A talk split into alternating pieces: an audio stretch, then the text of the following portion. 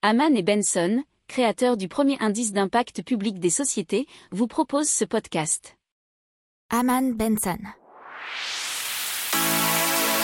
Le journal des stratèges. Donc on passe à Euronext. Euronext, euh, l'opérateur boursier pan-européen qui, euh, qui gère notamment, hein, bien sûr, le CAC 40, la place de Paris, et qui a finalisé l'acquisition de la bourse italienne pour plus de 4 milliards d'euros. Alors ils ont aussi annoncé leur bénéfice net de cette année de 98 millions d'euros et de 2,2% d'augmentation par rapport au trimestre, au même trimestre de l'an dernier, et c'est-à-dire un chiffre d'affaires aussi de 249 millions d'euros, soit plus 5,2%.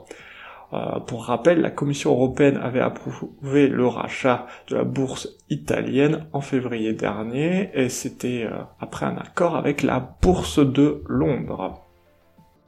N'oubliez pas de vous abonner au podcast, mais pourquoi pas aussi à notre newsletter La lettre des stratèges qui est gratuite, vous en trouverez dans les infos de l'émission, mais aussi sur notre site internet Aman Benson Stratégie, rubrique média La lettre des stratèges.